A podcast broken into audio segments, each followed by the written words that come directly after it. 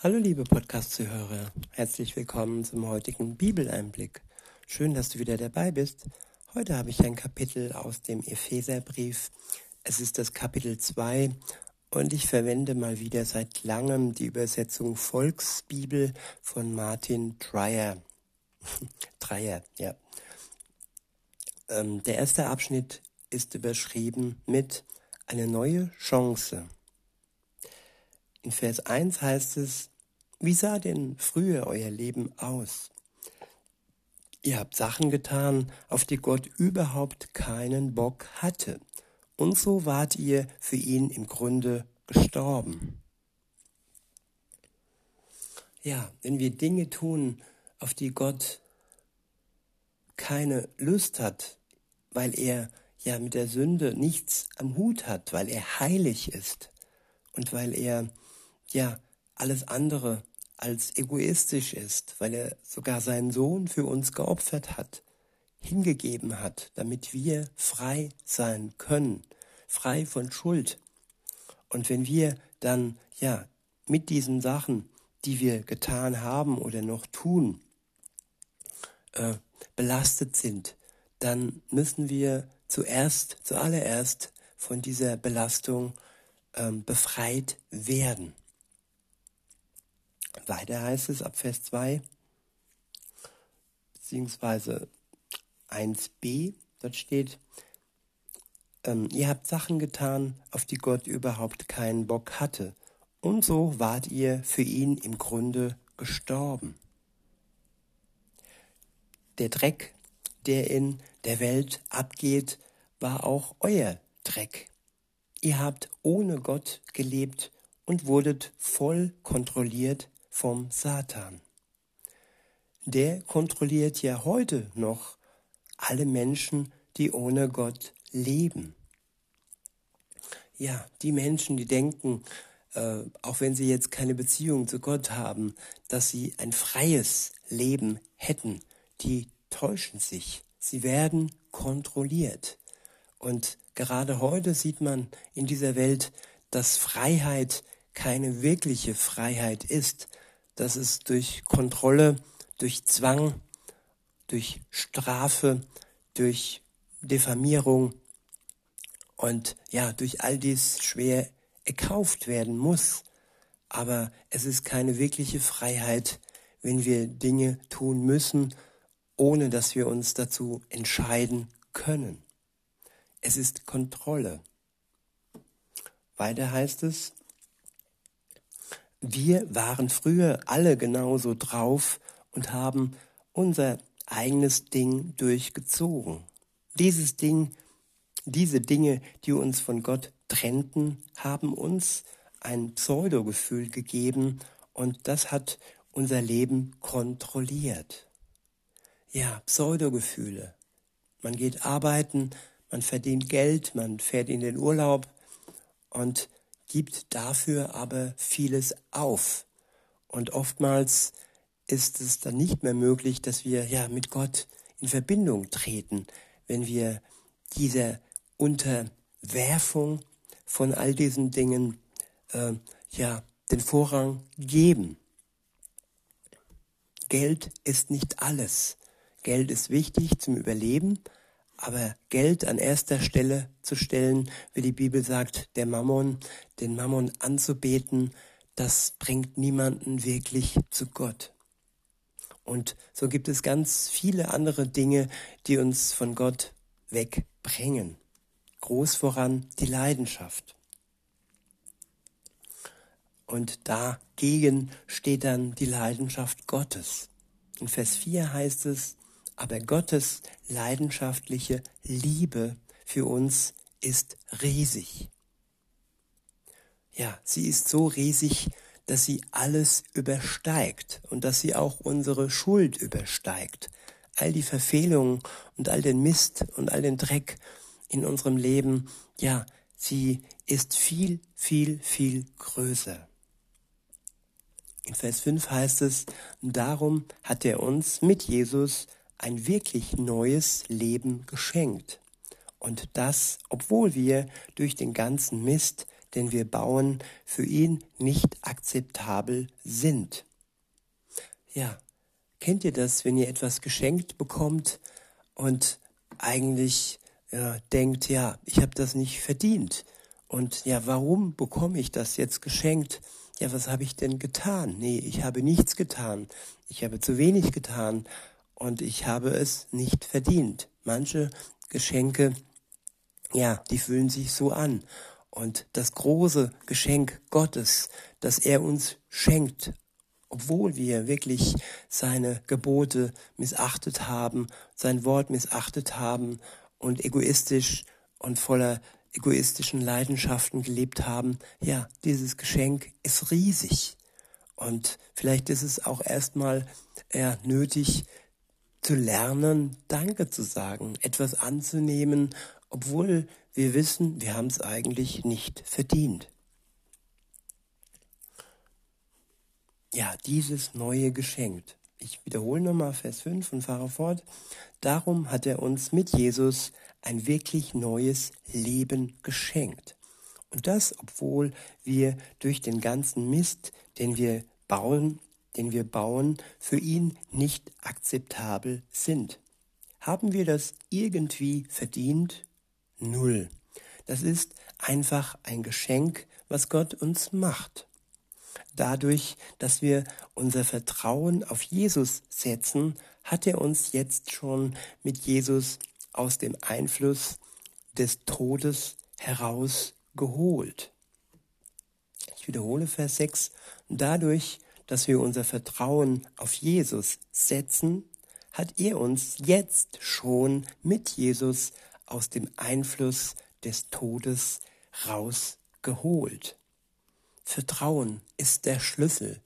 Das Vertrauen in Jesus Christus holt uns heraus aus dem Einfluss des Todes, in dem wir stecken, feststecken und ja, von dem wir gesteuert werden, bevor wir durch Jesus daraus herausgeholt werden.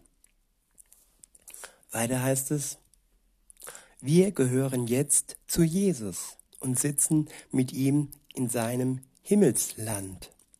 Ist das nicht irre? Gott will dadurch ein klares Statement abgeben. Er will uns durch Jesus seine wahnsinnig große Liebe beweisen, die er für uns hat. Wir haben es nämlich null verdient, dass wir aus dem Tod gerettet wurden. Da haben wir auch nichts großartig zu beigetragen. Das wurde nur möglich, weil ihr angefangen habt, Jesus zu vertrauen. Und selbst dieser Glauben ist ein Geschenk. Aus Vertrauen wird Glaube. Und selbst der Glaube ist ein Geschenk. Der, das Vertrauen wurde in uns hineingelegt, das sogenannte Urvertrauen. Und wenn wir es wirklich schaffen, Gott zu vertrauen, dann beschenkt er uns mit dem, mit dem Glauben an ihn. So wie Thomas ja vertraut hat, dass es möglich war, wäre, ähm, ja, dass Jesus für ihn gestorben ist. Und er wollte seine Hand in seine Wunden leben, erlegen. Und erst dann konnte er glauben. Und er hat aber vertraut. Und dieses Vertrauen wurde belohnt, trotz seiner Zweifel. Und wenn du noch etwas zweifelst, liebe Zuhörerin, lieber Zuhörer, dann ist das nicht schlimm. Es gibt viele neben dir, die zweifeln. Und Zweifel sind nichts Schlimmes. Wichtig ist, dass du vertraust, dass du versuchst, das Urvertrauen in dir, das Gott in dich hineingelegt hat, neu zu aktivieren und es in seine Richtung ja auswirst und er wird es belohnen durch den Glauben, den er den er dir dann schenkt.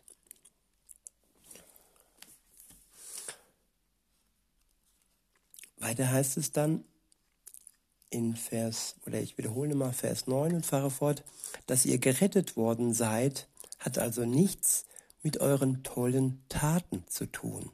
Das wäre ja auch komisch, dann könnte man sich ja was darauf einbilden. Ja, das, was der Mensch tut, was er bringt, an Leistung bringt in der Welt, darauf bildet er sich oftmals viel ein. Aber dass Gott uns ja aus seiner Gnade heraus ein neues Leben schenkt, darauf können wir nichts, uns nichts einbilden, denn wir haben dieses neue Leben nicht verdient. Es ist ein pures Geschenk. Und insofern können wir nur Gott danken für dieses Geschenk und ihm gebührt die Ehre und nicht uns, weil wir dazu nichts geleistet haben, um es zu bekommen. Ja, weiter heißt es, das wäre ja, wäre ja auch komisch, dann könnte man sich ja was drauf einbilden. Gott hat uns gemacht. Er hat uns durch Jesus einen kompletten neuen Anfang gegeben. Ja, man wünscht sich das oft im Leben, dass man neu anfängt, das Alte hinter sich lässt und etwas Neues wagt. Und dieser Wunsch wird erfüllt durch Jesus Christus. Er schenkt uns einen Neuanfang. Er hat es vorbereitet, er hat es vollbracht. Das, was wir nicht vollbringen konnten, schuldlos zu leben, hat er vollbracht für uns. Und er schenkt uns dadurch einen Neuanfang, dass wir dadurch durch ihn in der Gegenwart Gottes sein können, der heilig ist, und mit der Schuld und mit der Sünde nichts am Hut hat. Weiter heißt es, jetzt sind wir erst in der Lage, das Gute zu tun, was Gott schon lange für unser Leben geplant hat. Ja, viele krampfen sich äh, ja ein Ast ab und äh, sind nicht in der Lage, Gutes zu tun. So à la äh, Hollywood, wo man denkt, alles wird toll und wir sind Superhelden und so weiter. Nein, Gott versetzt uns erst in die Lage, nachdem wir von ihm ein neues Leben geschenkt bekommen haben, dass wir durch ihn, durch seinen Geist, durch seine Liebe Gutes tun können. Der nächste Abschnitt ist überschrieben, egal aus welchem Volk man kommt, durch Jesus gehören wir alle zusammen. In Vers 11 steht, vergesst bitte nicht, dass ihr nicht zu den jüdischen Leuten dazu gehört. Von, euren, von eurer Geburt her seid ihr eigentlich gar nicht dabei gewesen.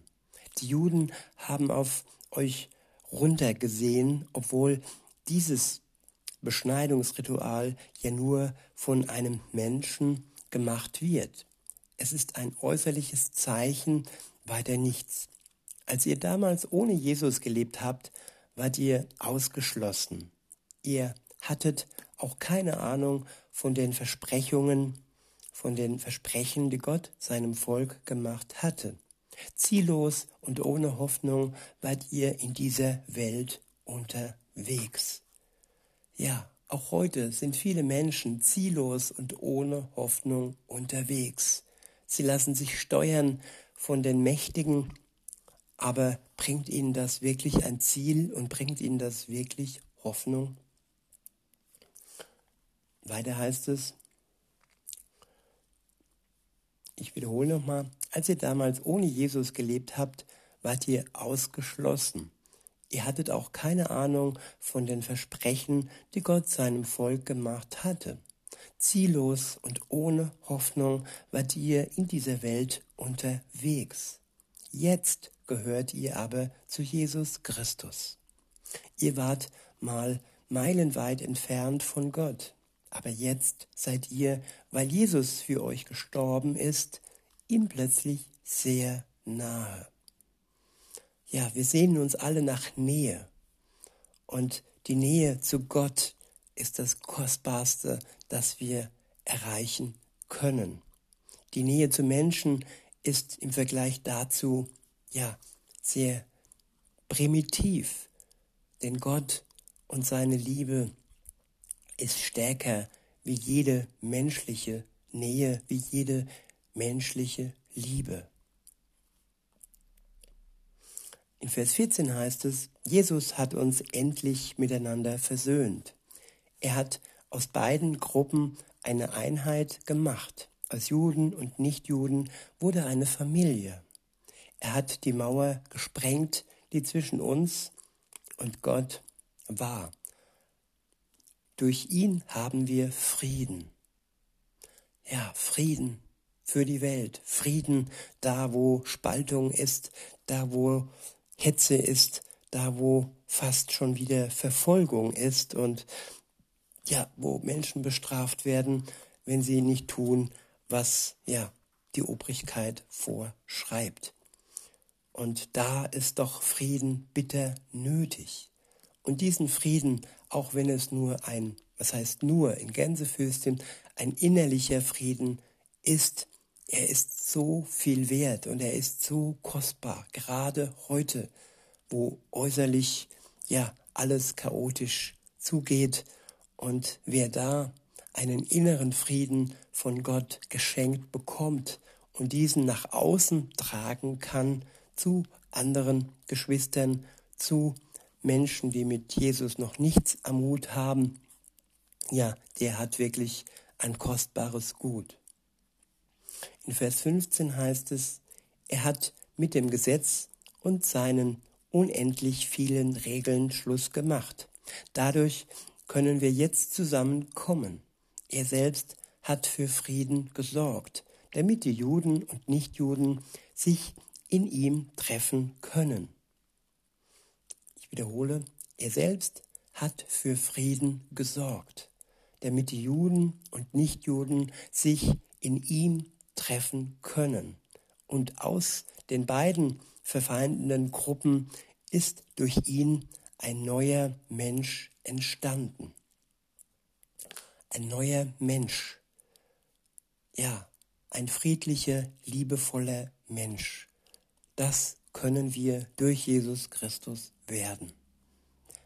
In Vers 16 heißt es, beide wurden zusammengetan zu einem Ding, um so mit Gott wieder klar zu kommen. Zu einem Ding, zu einem Leib ist wohl besser ähm, ja, übersetzt, weil Ding ist nicht so ganz lebendig. Aber zu einem neuen Leib, zu einem neuen, zu einer neuen Verbindung.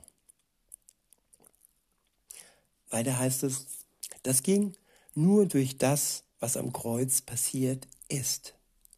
Dort hat er durch seinen Tod die Feindschaft zwischen Juden und Nichtjuden und sogar die Feindschaft zwischen Gott und Menschen beendet. Ja, es herrscht Frieden zwischen Gott und dem Menschen. Frieden da, wo die Sünde gespalten hatte. Und Jesus hat die Sünde ja aus der Welt geräumt, indem er gestorben ist für die Menschheit, für jeden einzelnen Menschen, auch für dich, liebe Zuhörerin, liebe Zuhörer. Und durch ihn wird es möglich, ist es möglich geworden, dass es wieder Frieden herrscht zwischen Gott und dem Menschen. In Vers 17 heißt es, Jesus ist zu uns gekommen, um uns zu erklären, wie man Frieden haben kann. Und das gilt jedem, egal ob er ihm jetzt nah war, so wie die Juden, oder eher fern. Durch das, was Jesus Christus für uns getan hat, können wir jetzt alle, egal ob Jude oder nicht, zusammen durch dieselbe Kraft zu Gott kommen. Ihr seid jetzt keine Ausländer mehr oder Leute ohne Staatszugehörigkeit. Ihr gehört jetzt zum Volk von Gott. Ihr seid jetzt Teil der Familie. Ja, wir sind Kinder Gottes. Wir dürfen uns Kinder Gottes nennen, wenn wir an Jesus Christus glauben. Wir sind Teil der einen Familie Gottes. In Vers 20 heißt es, wir sind wie ein Haus, das auf dem Lehrfundament seiner Botschaft, den Aposteln und den Propheten gebaut wurde. Jesus ist dabei der Grundstein, an dem sich alles ausrichtet und der alles zusammenhält. Dieser Grundstein hält alles zusammen. Das ganze Gebäude wächst zu einem neuen Haus, zu einem Tempel für Gott, zu einem Tempel für Gott zusammen. Ihr gehört auch zu diesem Bauwerk. Und in diesem Gebäude wohnt Gott mit seiner Kraft. Und mit dieser Kraft zu leben, das ist das höchste Ziel, das sich ein Mensch stellen kann. Und ja, diese Kraft ist kostenlos. Er schenkt sie uns aus seiner Gnade heraus und alles, was nötig ist, ist unser Vertrauen. Und danach kommt alles, was von ihm kommt. Und das ist gut. In diesem Sinne wünsche ich euch noch einen schönen Tag und sage bis denne.